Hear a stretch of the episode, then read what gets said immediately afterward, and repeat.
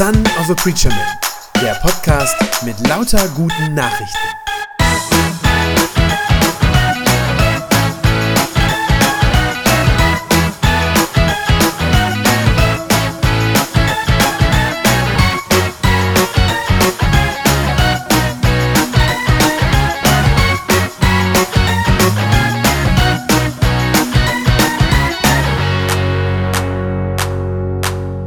Ja, jetzt ist Jona ganz unten angekommen. Ganz unten. Wir haben das letzte Woche in Kapitel 1 gelesen, dass es mit Jona immer nur bergab ging. Die ganze Zeit. Und zwar im wörtlichen wie auch gleichzeitig im übertragenen Sinne. Äh, man kann das, wie gesagt, auch ganz wörtlich nachvollziehen, wie es für ihn immer runtergeht. Äh, Jona stammt eigentlich ursprünglich aus Galiläa, das heißt, er wohnt oben in den Bergen. Und das heißt in Kapitel 1, er flieht vor Gott hinab runter zur Küste, äh, zu der Hafenstadt Jaffo. Und damit geht sein Elend los, damit, dass er vor Gott wegläuft. Das haben wir letzte Woche gehört. Und dann besteigt er dort am Hafen ein Schiff. Und wieder ist es so, als er an Bord ist, da klettert er wohin? Ganz nach unten, in den Bauch des Schiffes. Und da legt er sich schlafen. Und schließlich, ihr habt es vielleicht noch vor Augen oder noch gehört von letzter Woche, geht dieser Sturm los und Jona wird am Ende ins Meer geworfen und auch da, er sinkt immer tiefer und immer tiefer. Hast du das schon mal erlebt in deinem Leben, dass es nur noch abwärts ging? Dass du das Gefühl hattest, jeder weitere Schritt, den du machst, der bringt dich nur in mehr Elend rein, in mehr Leid oder führt zu mehr Schmerz? Hast du das schon mal erlebt, dass du dachtest, schlimmer kann es doch eigentlich nicht mehr werden? Und dann ging es aber doch noch weiter nach unten. Wenn du das kennst, dann weißt du, wie unendlich weit weg in solchen Momenten Gott zu sein scheint, zumindest. Und obwohl das so ist, obwohl sich das für den Jona ganz genau so anfühlt, wird trotzdem dieser absolute Tiefpunkt, an dem wir den Jona da sehen, der wird trotzdem zum entscheidenden Wendepunkt in seiner Beziehung zu Gott. Warum? Weil zum allerersten Mal in dieser total verkorksten Geschichte, die der Jona mit Gott hat, er, also Jona, nicht Gott, Jona, zum ersten Mal etwas richtig macht. Zum ersten Mal macht er etwas richtig. Er fängt nämlich an diesem Tiefpunkt an zu beten. Das haben wir gerade schon gehört. Es war ein Ausschnitt aus dem Kapitel 2, das ich gerade als Jona-Psalm vorgelesen habe, so wird er genannt. Wir hören das jetzt nochmal und sehen das auch hier vorne äh, nochmal im Video. Jona Kapitel 2.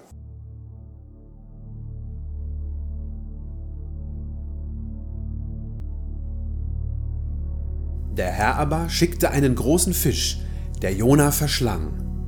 Und Jona war drei Tage und drei Nächte lang im Bauch des Fisches. Im Bauch des Fisches betete Jona zum Herrn seinem Gott. Als ich in Not war, schrie ich laut. Ich rief zum Herrn und er antwortete mir. Aus dem Innern des Totenreiches rief ich um Hilfe, da hast du mein lautes Schreien gehört. In die Tiefe hattest du mich geworfen, mitten in den Strudel der Meere hinein. Wasserströme umgaben mich, alle deine Wellen und Wogen, sie schlugen über mir zusammen. Da dachte ich, jetzt bin ich verloren, verstoßen aus deinen Augen. Wie kann ich je wieder aufschauen, um deinen heiligen Tempel zu sehen? Das Wasser stand mir bis zum Hals, Fluten der Urzeit umgaben mich, Seetang schlang sich mir um den Kopf. Zum Grund der Berge bin ich hinabgestiegen, in das Reich hinter den Toren des Todes. Sie sollten für immer hinter mir zugehen. Du aber hast mein Leben aus dem Abgrund gezogen. Du, Herr, du bist ja mein Gott. Als ich am Ende war, erinnerte ich mich an den Herrn mein Gebet drang durch zu dir, bis in deinen heiligen Tempel. Ja, wer sich an Nichtigkeiten klammert, verliert seinen einzigen Halt im Leben. Ich aber will dir mit lauter Stimme danken, Schlachtopfer will ich dir darbringen, auch meine Gelübde werde ich erfüllen. Hilfe findet sich bei dem Herrn. Da befahl der Herr dem Fisch, Jona an Land zu bringen. Dort spuckte der Fisch ihn aus.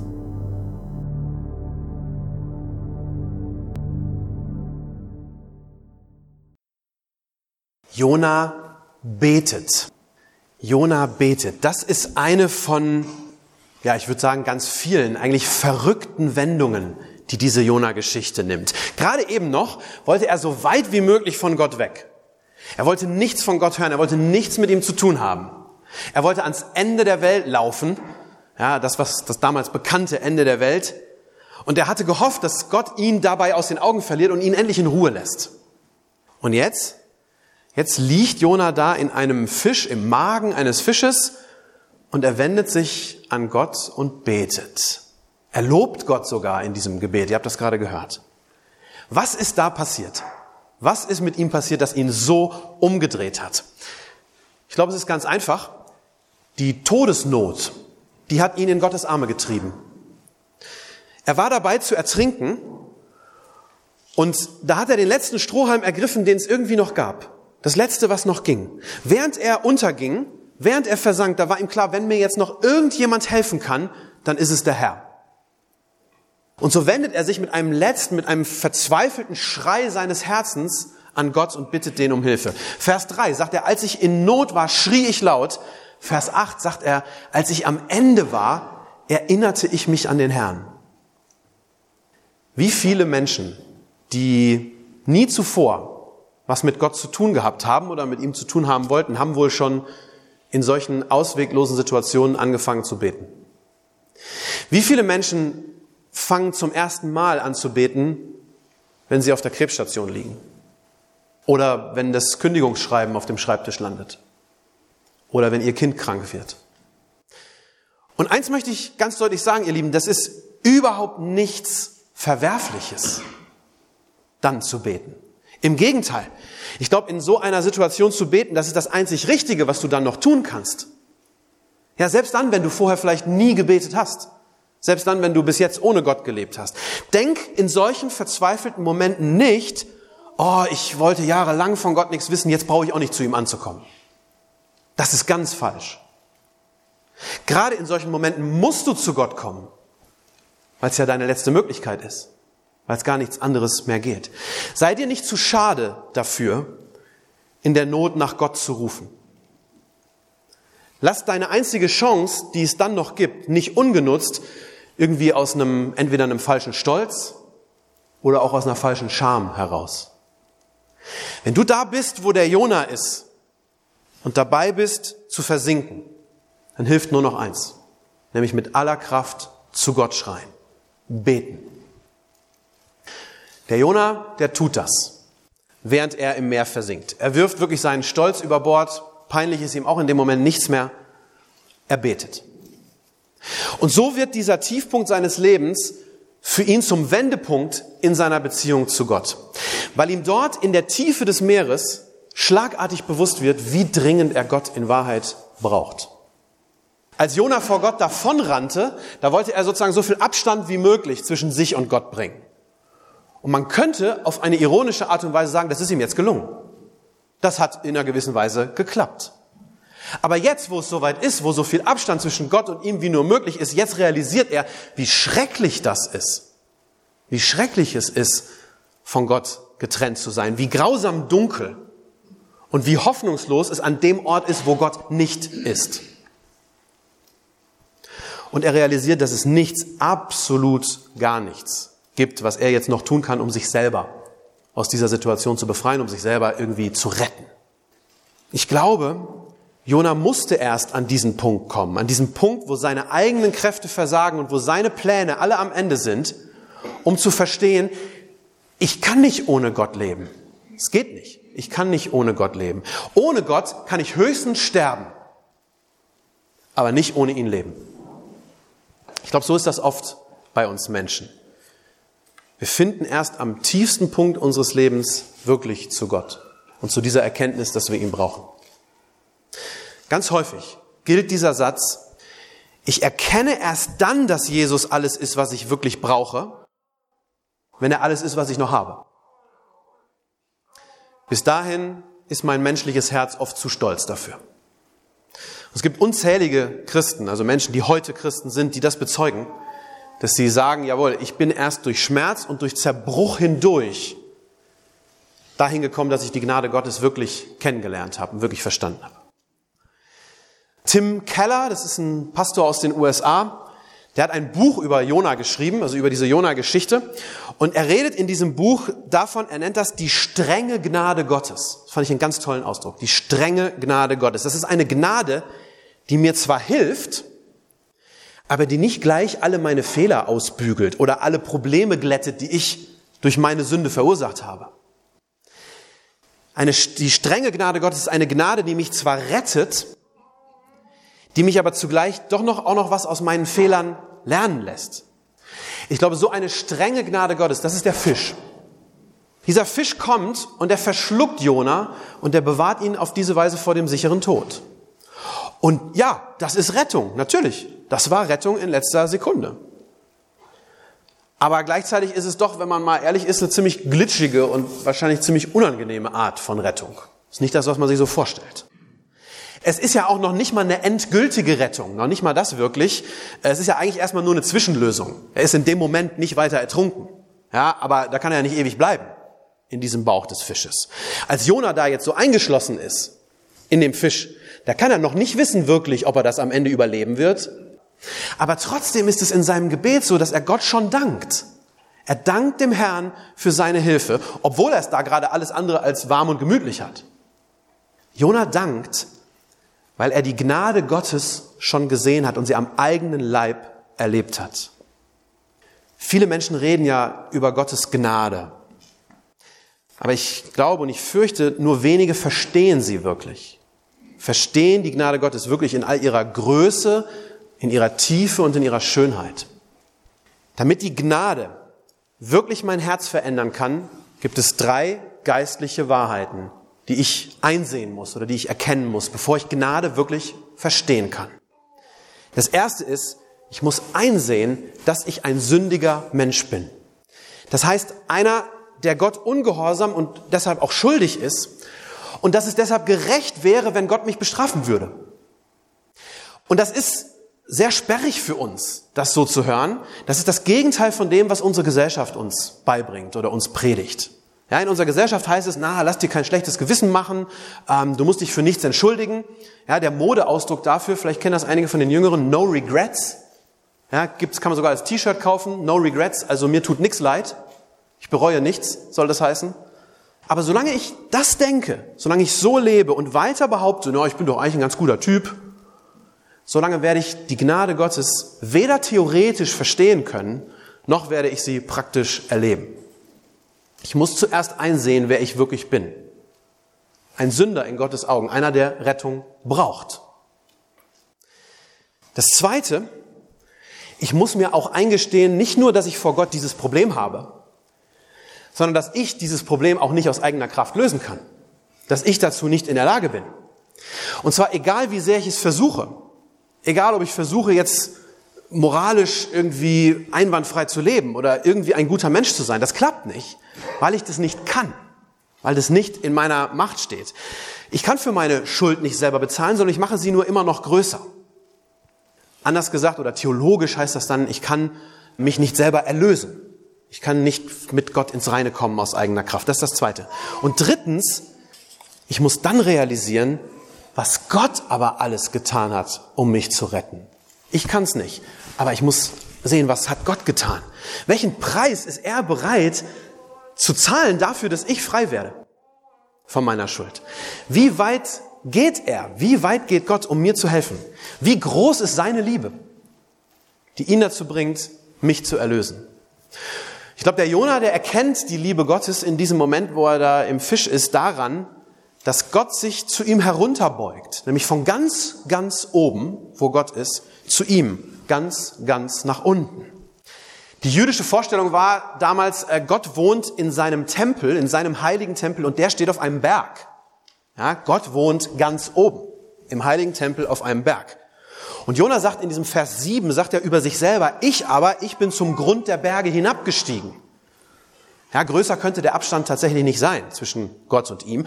Und deshalb staunt er dann so sehr, als er in Vers 8 sagt, und trotzdem, mein Gebet drang durch zu dir bis in deinen heiligen Tempel. Also mit anderen Worten, du hast mich gehört.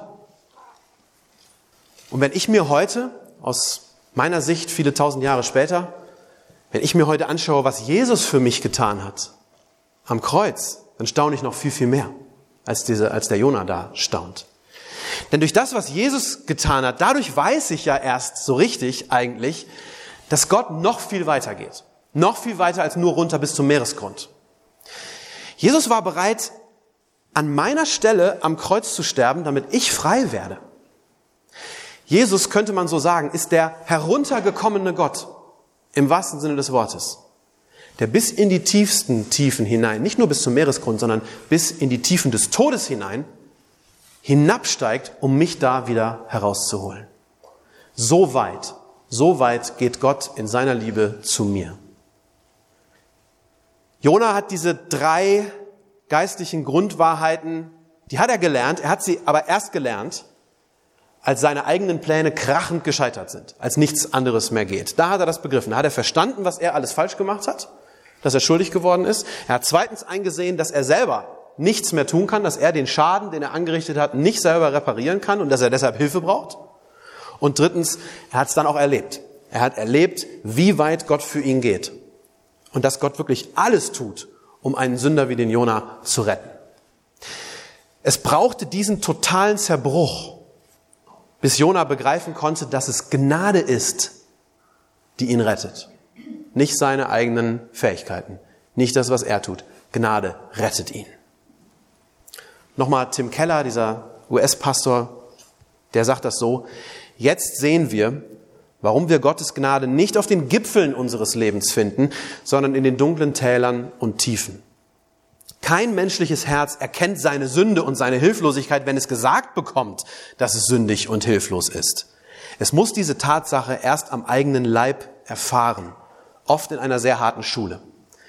Kein Herz traut sich, an solch eine großzügige und zugleich teure Gnade zu glauben, solange sie nicht die einzige Hoffnung ist. Ich glaube, es gibt einen Grund, warum uns das so schwer fällt, Gnade wirklich zu verstehen und das wirklich anzunehmen. Ich glaube, dieser Grund ist, weil unser menschliches Herz in der Regel zu stolz ist und es immer wieder alleine schaffen will. Wir wollen das eigentlich. Wir wollen es gerne allein, alleine schaffen, ohne Gott zu brauchen. Und zugleich ist Gottes Gnade auch so unglaublich, so überirdisch. Das ist sie ja tatsächlich, überirdisch.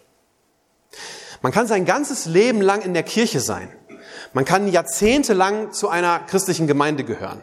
Man kann jeden Sonntag in den Gottesdienst gehen und trotzdem noch nie diese Größe, Tiefe und Schönheit der Gnade Gottes wirklich gesehen haben. Dem Jona ging das ja auch so. Das war ja ein gläubiger Mann. Ja, einer aus Gottes auserwähltem Volk Israel. Das war ja nicht irgendwer. Der war sogar ein Prophet, heißt es, ein Mann Gottes. So steht das da in, dem, in der Geschichte. Und trotzdem war ihm diese unbegreifliche Gnade, die war ihm bis dahin verschlossen geblieben. Die konnte sein Herz nicht begreifen. Wenn dir das auch so geht, dann gibt's am Ende nur eins. Dann kann ich nur sagen, dann setz dich dieser Gnade Gottes aus. Setz dich dieser Gnade Gottes aus. Sieh ein, dass du bisher falsch lagst. Bekenne vor Gott, dass du Hilfe brauchst von ihm. Und dann dank ihm für seine wirklich unerschütterliche Liebe und seine Barmherzigkeit, die er mit dir hat. Wenn du das machst, wenn du auf diese Weise umkehrst, denn das ist tatsächlich Umkehr, wenn du aufhörst, deine eigenen Wege zu gehen, dann sage ich dir, dann wirst du Gottes Gnade finden, so wie der Jonah sie auch gefunden hat. Und wenn dich Gottes Gnade schon einmal ergriffen hat, wenn du das schon mal erlebt hast in deinem Leben und dich schon mal im Herzen berührt hat, dann ist die Sache damit auch nicht erledigt muss ich auch dazu sagen, auch aus eigener Erfahrung. Damit ist es nicht getan, dass ich das einmal irgendwo gemerkt habe oder gespürt habe. Die Gnade Gottes ist nichts, was ich irgendwie einmal verstehe äh, und sie sozusagen in einer Kiste einlagere äh, und sie später nochmal wieder hervorholen kann oder so. Nein, Gnade ist das, woraus ich als Christ jeden Tag neu leben muss. Ich muss mich dem aussetzen. Immer wieder neu. Das ist ein lebenslanger Prozess. Mein Herz fällt immer wieder da rein zurück, zu denken, ich versuche es nochmal alleine. Deswegen muss ich mich immer wieder neu dem aussetzen. Auch als gestandener Christ, auch als Mann Gottes, wie der Jonah da heißt, oder als Frau Gottes, muss ich doch immer wieder zu Gott umkehren. Ich muss aufhören, nur meine eigenen Wege zu gehen und ich muss neu anfangen, damit den Wegen Gottes zu folgen. Ich muss jeden Tag neu umkehren. Zurück zu der Gnade Gottes, die mich aus der Tiefe rettet. Amen. Das war eine gute Nachricht vom Son of a Preacher Man. Wenn sie deinen Glauben gestärkt hat, dann abonnier doch einfach meinen Podcast bei Spotify, iTunes oder podcast.de und gib mir ein Like auf Facebook. Ich hoffe, du hörst mal wieder rein. Gott segne dich und bis bald.